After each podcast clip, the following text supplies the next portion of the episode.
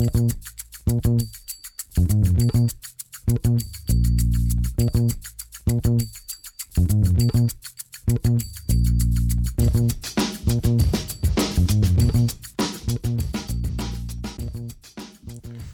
damit hallo und herzlich willkommen zu Football Rausch. Jetzt werden sich bestimmt einige fragen, was machen wir überhaupt hier? Weil äh, wir haben ja gesagt, wir hören uns eigentlich am Montag erst wieder, aber Rahman und mir ist aufgefallen, dass wir gar nicht in dem, in der Spiel, im Spieltagsbriefing über Raiders gegen Patriots gesprochen haben. Ich weiß nicht, also ich war, glaube ich, ein bisschen zu vertieft in meine Autorennen-Metapher. Rahman gedanklich wahrscheinlich schon bei seinem Ravens-Spiel. Irgendwie ist es durchgerutscht, aber jetzt sitzen wir wieder kurz hier und werden euch natürlich noch auf das Raiders-Patriots-Spiel vorbereiten. Das ist ja schließlich auch das Run-Live-Spiel, wird im Fernsehen übertragen und da wollt ihr natürlich darauf vorbereitet sein. Also, hallo Rahman. Hallo Tim, ja, ist ja kein Problem. Wir machen Fehler, wir sind Menschen. Aber wir sind ja wieder hier und bügeln jetzt den Fehler aus. Ja, dann fangen wir doch mal gleich an zu bügeln. Womit willst du anfangen? Patriots oder Raiders? Fangen wir doch erstmal mit den Raiders an. Die Raiders stehen ja überraschenderweise 2 zu 0, haben jetzt sogar gegen die Saints gewonnen. Ähm, und ja, ich habe schon gerade gesagt, überraschend, weil es ist auf jeden Fall überraschend. Derek Carr, auf dem Papier sieht das alles ganz gut aus. Aber ähm, ist jetzt natürlich die Frage, ist es auch so gut und ist Derek Carr jetzt äh, wieder der MVP-Quarterback, der er fast vor, boah, schlag mich dort, vor vier Jahren, glaube ich, war, sich dann aber äh, verletzte und dann eben nicht MVP wurde, er war nur im Rennen der MVP-Wahl. Ähm, und äh, ja, ich frage dich das jetzt einfach mal. Was hältst du von Derek Carr? Äh, wie siehst du ihn in den ersten zwei Spielen? Hast du dir, hast du dir ange angeschaut, wie Derek Carr performt hat? Also, ich muss dazu sagen, ich bin wirklich nicht der größte Derek Carr-Fan. Ähm, also, der ist halt in seiner Spielweise. Seine größte Stärke ist ja das konservative, fehlerfreie, sichere Spiel. Der Derek Carr ist niemand, der große Risiken eingeht, der nimmt lieber den kurzen Pass als den langen Pass. Und damit sind die Raiders jetzt in den ersten beiden Partien ganz gut gefahren. Also das muss man auch sagen. Derek Carr, wie du gesagt hast, auf dem Papier, vier Touchdowns, keine Interceptions. Nur mein Bedenken ist eben, was passiert, wenn er mal einen hohen Rückstand aufholen muss? Oder was passiert, wenn ein Darren Waller mal ausfällt? Weil Darren Waller, kann ich auch schon mal vorwegnehmen, ist fraglich für das Spiel. Also hat äh, unter der Woche nicht vollständig mittrainieren können, ist fraglich, ob, ob er spielen kann gegen die pa Patriots. Ähm, und bisher funktioniert ja diese Offensive ganz gut. Derek Carr wird den Ball schnell los. Dann kommt ein Darren Waller, der übrigens eine absolute Maschine ist. Also Darren Waller, super, super Spieler. Ich weiß überhaupt nicht, wie man den verteidigen will. Der ist ja zwei Meter groß, 110 äh, Kilo schwer, aber läuft wie eine flinke Gazelle. Ähm, der kreiert natürlich sehr viel Yards, nachdem er den Ball von Derek Carr bekommen hat. Das heißt, Derek Carr muss eigentlich gar nicht so viel machen und Waller macht dann eigentlich den Rest auf eigene Faust. Genauso wie Josh Jacobs, der 181 Rushing Yards bis jetzt hat, 146 davon nach dem Erstkontakt mit einem Verteidiger. Ähm, also, der macht das wirklich sehr, sehr gut. Und jetzt muss ich mal kurz die Tür aufmachen, weil ich habe noch das Schloss vor und es klingelt. Ja, ich habe die Klingel gehört. Solange mache ich einfach mal weiter. Ähm, ja, vor allem Darren Waller ist echt ähm, brutal, brutal effizient auch in seinen Routen, wie er sie läuft. Ähm, und eben auch super schwer zu tackeln. Also es ist echt, echt schwierig, äh, den mal runterzubekommen. Ich bin bei Dak, äh, bei Dak Prescott, wollte ich gerade schon sagen. Ich bin bei Derek Carr auch ähm, eher skeptisch. Ich habe den Paketboten aufgemacht, Rahman. Ja, hast du schön gemacht. Ich war gerade bei, bei Derek Carr und meiner, ähm, ja, meinem Take zu Derek Carr, ich bin auch sehr skeptisch. Ähm, mir hat er gegen, gegen die Saints auch nicht sonderlich gut gefallen, auch wenn die Stats dann äh, wunderbar aussehen und er schon ein paar gute Würfe hatte, so ist es ja nicht. Aber insgesamt ähm, hat er jetzt nicht äh, sonderlich überragend gespielt und das siehst du auch, wenn du auf die, auf die PFF-Grades schaust. Also das spiegelt sich da wieder. Derek Carr ist da aktuell nur Platz 22 aller Quarterbacks und das obwohl, du hast dich jetzt gerade vorgelesen, keine Interception, äh, vier Touchdowns und auch äh, eine ordentliche Yardanzahl. Äh, ich glaube so über, über 500 auf jeden Fall, also 250 so im Schnitt ungefähr. Ähm, ja, und er ist nur auf Platz 22 und das hat halt auch seine Gründe. Äh, ein Play, was mir sofort in den Kopf schießt, jetzt gegen die Saints, ähm, da hatte er einen Receiver über außen komplett frei zum Touchdown, hatte eigentlich keinen Druck, wirft ihn nicht an und auf diesem Play waren noch zwei, drei andere Spieler wirklich wide open. Henry Rux alleine hatte insgesamt in dem Spiel, hat, hat er seinen Verteidiger zwei bis dreimal geschlagen für einen tiefen Pass, eventuell auch zu einem Touchdown.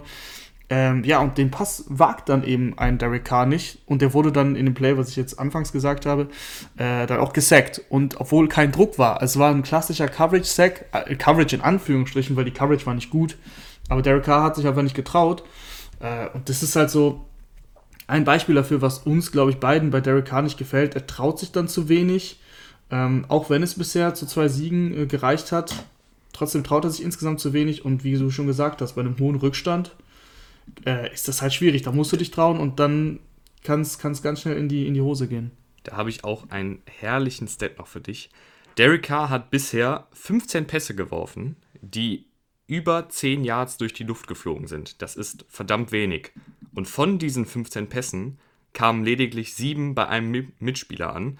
Beides sind Werte, die ganz weit unten sind im Vergleich zu den anderen Quarterbacks. Also der, der spielt sehr, sehr konservativ. Das kann gut gehen, aber Derek Carr ist für mich einfach niemand, der, der jetzt in einem Shootout ein Spiel gewinnen kann. Also es muss schon alles gut laufen. Wenn die Raiders führen, dann kann Derek Carr diese Offensive sehr, sehr sicher runterspielen und auch zum Sieg führen, hat man ja gesehen in den ersten beiden Spielen. Aber jetzt ist eben die Frage, bei den Raiders, Henry Rux fällt aus, Josh Jacobs ist fraglich, Darren Waller ist fraglich, Trent Brown, der Right Tackle, fällt auch aus. Wenn ich gehe davon aus, weg, ja, ja, ich gehe davon aus, dass, dass zumindest Darren Waller spielen kann, ähm, weil der hat jetzt zuletzt zumindest wieder trainiert. Und wen hast du noch genannt? Wer fragt Josh Jacobs war? hat auch Josh Jacobs, Mittwoch ja, und Donnerstag verpasst genau. und Freitag nur leicht mittrainiert. Ich gehe davon aus, dass beide spielen können. Das sehen wir häufig in der NFL so. Da reicht es meistens, wenn du zumindest eine Trainingseinheit dann mitgenommen hast, vor allem bei den Superstars. Ähm, aber was ich noch zu Derek Carr sagen wollte, was ich auch in der letzten Folge ein paar Mal angesprochen habe, weil es für mich ein wichtiger Stat ist, äh, vor allem bei Quarterbacks, wie sie eben under pressure performen. Also wenn sie Druck haben, ähm, ich finde, da trennt sich so ein bisschen die, äh, wie nennt man das? Spreu vom Weizen. Spreu vom Weizen, so, das ist, das ist die, äh, das ist der Spruch, die Redewendung. Ähm, und Derek Carr ist eben unter Druck relativ schlecht. Also, um nicht zu sagen schlecht. Weil 6 von 13 hat er, ähm, 6 von 13 Pässen hat er angebracht für 4,5 Yards pro Attempt. Das ist wirklich ein ganz schwacher Wert. Auch wenn er geblitzt wird, hat er richtig Schwierigkeiten.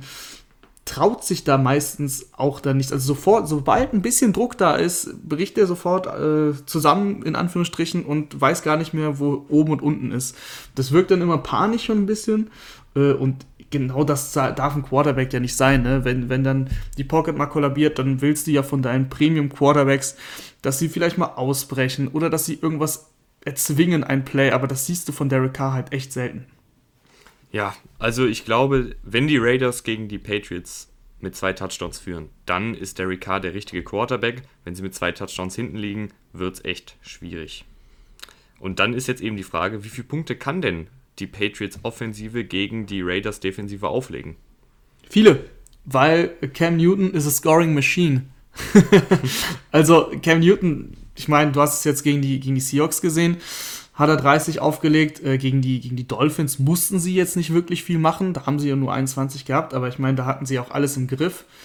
Ähm, Cam Newton hat bewiesen, dass er mit seinem Arm viel, äh, für viel Ärger sorgen kann, mit seinen Beinen sowieso auch wenn das letzte Player an der Goal-Line nicht funktioniert hat, bleibe ich dabei. Diese Goal-Line-Offense mit Cam Newton ist wohl die beste der NFL aktuell, weil dieses Play, wo sie damit ähm, sechs Offensive Linern und drei Tight Ends und dann Jakob Johnson als Fullback im Backfield stehen, wie willst du das denn äh, konstant verteidigen? Also das geht halt drei von vier Mal auf zum Touchdown und ich meine, beim Play gegen die Seahawks hatten sie halt nur noch das eine Play, weil die Zeit abgelaufen ist. Normalerweise hast du an der Goal-Line ja vier Downs. Und wie willst du das viermal stoppen? Das ist, das ist nicht zu stoppen. Deswegen, äh, die, die Goal-Line-Offense ist so gut, äh, der, der Patriots. Und ich finde, da auch an der Goal-Line ist es sehr wichtig, eben konstant zu scoren, weil das Feld runter kommen viele. Das ist nicht so schwer, wie dann eben die Punkte an der Goal-Line zu erzielen, weil das Feld ja immer enger wird. Und wenn du da eine effiziente Offense hast, äh, bringt dir das sehr, sehr viel. Und die Raiders haben jetzt allgemein jetzt auch nicht gezeigt, dass sie die Mega-Defense haben, auch wenn ein paar talentierte Spieler mittlerweile dabei sind, aber die, die Saints haben ja auch ordentlich gescored gegen die, gegen die Raiders. Ähm, und auch die Panthers haben über 30 Punkte gemacht gegen die, gegen die Raiders. Also diese Truppe ist definitiv schlagbar. Ja, wenn ihr natürlich noch ein bisschen mehr Gedanken zu dem Seahawks Patriots Hammer-Spiel haben wollt, ne, wir haben ja montags morgens ja schon drüber geschwatzt in der jetzt vorletzten Episode, weil ne, die letzte war ja das Spieltagsbriefing. Aber Cam Newton ist natürlich, auch wenn ich der größte Fanboy von ihm bin, ist nicht der beste Quarterback der Liga, auf gar keinen Fall. Aber wenn er so weiterspielt, ist er auf jeden Fall Top 10, Top 15. Ähm, ich bin da sehr, sehr gespannt drauf, wie sich das noch weiterentwickelt. Und ich finde auch ein Julian Edelman, der hat jetzt noch so eine kleine, obwohl er war ja nicht wirklich schlecht, aber so eine kleine Wiederbelebung trotzdem durchlebt. Also in dem Sinne, dass er jetzt, ich habe das Gefühl, der ist einfach noch ein bisschen ein kompletterer Receiver. Weißt du, der fängt ja, auch mal ich glaube einen tiefen auch, Pass. Mhm. Ich glaube auch, dass er irgendwie deutlich motivierter ist dieses Jahr ohne Tom Brady. Weil, ähm, ja, das ist das gleiche, der gleiche Effekt wie bei Bill Belichick, den ja viele nachsagen, dass sie es eben beweisen wollen, dass es auch ohne Brady geht und dass es nicht nur alles an Brady lag. Und das gilt natürlich auch für Julian Edelman, der natürlich sehr gut befreundet ist mit Tom Brady. Aber das heißt ja nicht, dass du ähm, deinem Kumpel zeigen willst, hey, ich kann es auch ohne dich, ne? Es lag jetzt nicht nur an dir. Deswegen Äh, starte ich hier bald eine Solo-Karriere, Rahman. Achso, achso, okay, ja gut, dann, äh, wenn du mich nicht brauchst, okay, ja, dann gehe ich halt. Mach weiter, es tut mir leid. Alles gut. Nee, ähm, das, das war das, was ich zu, zu Julian Edelman zu sagen hatte, aber noch mal zu Cam Newton, ähm, weil ich es gerade angesprochen habe und weil ich es jetzt durchziehe mit dem Unterdruck, ist Cam Newton eben nicht deutlich besser, aber schon klar besser als, äh, äh, als Derek Carr, weil er unter anderem natürlich auch mit seinen Beinen sehr viel erreichen kann. Ähm, und, aber was für mich noch mal beeindruckender ist, ist tatsächlich ähm, sein Grade von PFF, wenn er nicht unter Druck ist. Das ist natürlich einfacher, logischerweise, aber da ist er der beste Quarterback der Liga, wenn er nicht, wenn nicht geblitzt wird gegen ihn. Äh, erreicht er ein unfassbares Rating von 95,3. Ähm, 100 ist äh, das Beste und 100 wird eigentlich nie erreicht. Also Also für, nie, nie. Nee, also 95,3, äh, wenn er nicht geblitzt wird, ist unfassbar stark. Ähm, ohne Drucks 90,3. Also es ist schon sehr, sehr beeindruckend, dass Cam Newton mit einer sauberen Pocket ähm, da viel erreichen kann. Und die, die Raiders, der Pass Rush, ähm, Max Crosby hatten wir ein paar Mal angesprochen. Vor der Saison, der hatte ja 10 Sacks, glaube ich, letztes Jahr und war, wurde viel, häufig genannt, wenn es um die dominanten Rookies ging. Da haben wir und vor allem du äh, häufiger gesagt, hey, ja, aber die Pressure-Zahlen waren gar nicht so gut. Und äh, wenn die Pressure-Zahlen nicht so gut sind, aber deine Sack-Zahl so hoch, dann heißt es meistens, okay, dieser Wert könnte runtergehen. Äh, und ich habe jetzt letztens gelesen, gestern erst, äh, dass Max Crosby bisher ein Pressure erzielt hat in beiden Spielen.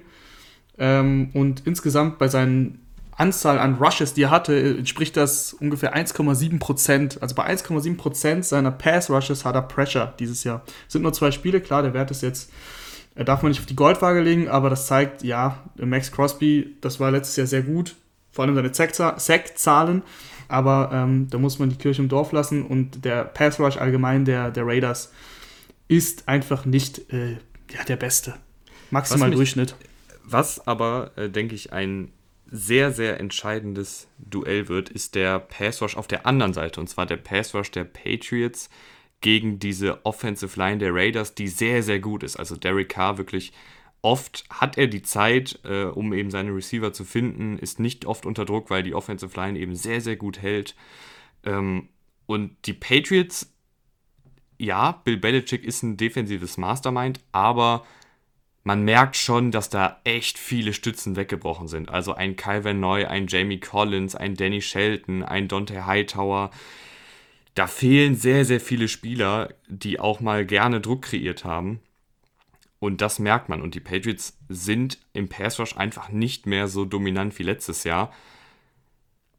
Ich weiß nicht, ob sie gegen diese Raiders Offensive Line oft durchkommen werden. Ich schätze mal nicht. Ähm, die Offensive Line der Raiders ist bisher sehr gut und äh, das auch ohne Trent Brown letztes Spiel sogar. Aber ich, ich hoffe, ich hoffe einfach, dass sie es über Scheme schaffen. Was heißt hoffen? Ich bin kein Patriots-Fan. Aber ähm, ich würde gern einfach Derek Carr besser performen sehen unter Druck, damit wir das auch, damit wir ihn hier auch mal loben können. So, ja, ich habe hier gar nichts gegen Derek Carr. Ähm, ein sympathischer Kerl. Aber wenn er sagt, ähm, was in der Offseason ja meinte, er wäre irgendwie jedes Mal underrated oder ist irgendwie tired of being underrated. Ähm, ja, dann äh, sta- 2-0 zu starten ist natürlich sehr gut. Aber wenn wir jetzt nur über dich reden und dein Spiel, dann würde ich dich halt gerne mal sehen, wie du, wie du einen hohen Rückstand vielleicht mal aufholst oder einen Rückstand aufholst oder unter Druck zeigst, dass du die Bälle anbringst bei Fourth Down, den Ball nicht wegwirfst, sondern den Ball wenigstens in die Endzone haust und hoffst, dass es gut geht. Ähm, bei, keine Ahnung, Third and Five, wenn du, wenn du scrambles, nicht rutschst um, um dich selbst zu schützen, aber dann einen Fourth Down hast, sondern dafür springst, weil das ist mir häufig aufgefallen, sobald ein Verteidiger nur in seiner Nähe ist, rutscht der schon und verschenkt dabei auch teilweise Yards, bevor er überhaupt getroffen werden kann, weil er einfach, ja, ich will ihn jetzt nicht Schisser nennen, ne, aber doch, ich nenne ihn Schisser. Für mich wirkt er leider manchmal wie ein Schisser, ähm, der sich dann nicht traut. Also so mal einfach mal äh, die Schulter dagegen halten. Ich habe jetzt am gestern über, über Fitzpatrick gesprochen, der ist halt das komplette Gegenteil. Ne? Der geht halt immer mit Schulter voraus und den habe ich gefühlt, dass äh, am, am Freitag, das, äh, am Donnerstag das erste Mal rutschen sehen, weil sie ähm, die Uhr am Laufen halten lassen wollten. Das war der einzige Grund, warum er gerutscht ist. Also, das würde ich mir von Derek Carr mal wünschen. Und daher hoffe ich mir, dass die Patriots irgendwie Druck kreieren können über ihr Scheme, ähm, dass wir das einfach mal sehen. Ähm, dein Tipp? Mein Tipp äh, ist ein klarer Patriots-Sieg. Also die Patriots Offense wird über 30 Punkte scoren. Die Raiders Offense wird äh, nicht über 25 Punkte scoren. Ich denke, also ich rechne tatsächlich auch mit einem relativ klaren Sieg der, der Patriots. Also mich würde es überraschen, wenn die Raiders da mithalten können mit der Offensive, weil ähm, die Raiders haben eine gute Laufverteidigung, aber Passverteidigung ist einfach nicht da. Und ein Cam Newton, der dann seine äh, Anspielstation auch findet, Edelman auf jeden Fall. Und auch Demir Bird und Nikhil Harry waren gegen die Seahawks auch präsenter, also deutlich präsenter als gegen die, gegen die Dolphins. Ähm, bei Harry hofft man ja immer noch, dass er jetzt mal den, den wirklich großen nächsten Schritt, den berühmt-berüchtigten nächsten Schritt macht äh, zum Nummer 1 Receiver. Ich glaube, dann geht da was bei den Patriots. Ja, Nikhil Harry ähm, fand ich jetzt auch im Seahawks-Spiel schon echt deutlich besser als im, als im ersten Spiel. Im ersten Spiel war es natürlich auch echt bitter. Da sah es einfach schlecht aus, wie er den Ball da in die eigene, nee, die gegnerische Endzone gefummelt hat und dann halt ein Touchback dadurch entstanden ist. Äh, gegen die Seahawks sah das gut aus. Und ich glaube, dass das Blöde bei Nikhil Harry ist eigentlich, dass so ein bisschen die ganze Zeit mitschwingt, dass er ein First-Round-Pick war und dass nach ihm so tolle Receiver gedraftet worden, die einfach alle momentan halt besser sind, ähm, sei es ein Terry McLaurin oder ein Debo Samuel oder keine Ahnung, Mikael Hartman, wobei DK Metcalf, oder, wie auch immer. Also die Liste ist tatsächlich lang. Ähm, und das ist halt so, was immer ein bisschen mitschwingt und wir immer so ein bisschen im Hinterkopf haben und deswegen auch teilweise dann vielleicht zu viel verlangen von Nick Larry. Das letzte Spiel war gut, äh, darauf kann er aufbauen. Und was man auch sagen muss, in dieser Patriots Offense mit Cam Newton wirst du nicht viele Touchdowns fangen, weil eben an der Goal-Line ist es eine komplette Rushing Offense. Ähm, deswegen ist es auch äh, wahrscheinlich sehr bitter, wenn man im Fantasy Football hier irgendwie Patriots Running Backs oder so hat. Das kannst du vergessen. Der Goal-Line-Back ist Cam Newton und sobald sie näher als an der, also fünf Yards oder weniger zu gehen haben für die Goal-Line, dann ist es Cam Newton-Time, da ist kein Receiver drauf, also ein ein Red Zone Touchdown ist halt auch irgendwie relativ schwer zu fangen mit Cam Newton. Ja, und wenn ihr am Sonntag mit Kumpels oder Freundinnen guckt und die noch Vorbereitung auf das Randspiel brauchen, dann empfehlt denen doch einfach diese Folge hier. Wir haben jetzt 20 Minuten knapp über Raiders at Patriots gequatscht. Würden uns natürlich freuen, wenn ihr uns auf Spotify und iTunes und Instagram und wie es und wo wir überall äh, zu finden sind auf Social Media folgt. Ähm, und dann hören wir uns am Montag, es sei denn, wir haben schon wieder was vergessen, aber ich glaube, jetzt ist wirklich alles zum Spieltag gesagt. Wir hören uns montags morgens wieder in alter Frische, beziehungsweise so frisch sind Rahman und ich da ja nicht, aber äh, wir sind trotzdem ähm, zumindest anwesend und quatschen dann mit euch über den Spieltag. Jo, bis dann. Ciao, ciao. Tschüss.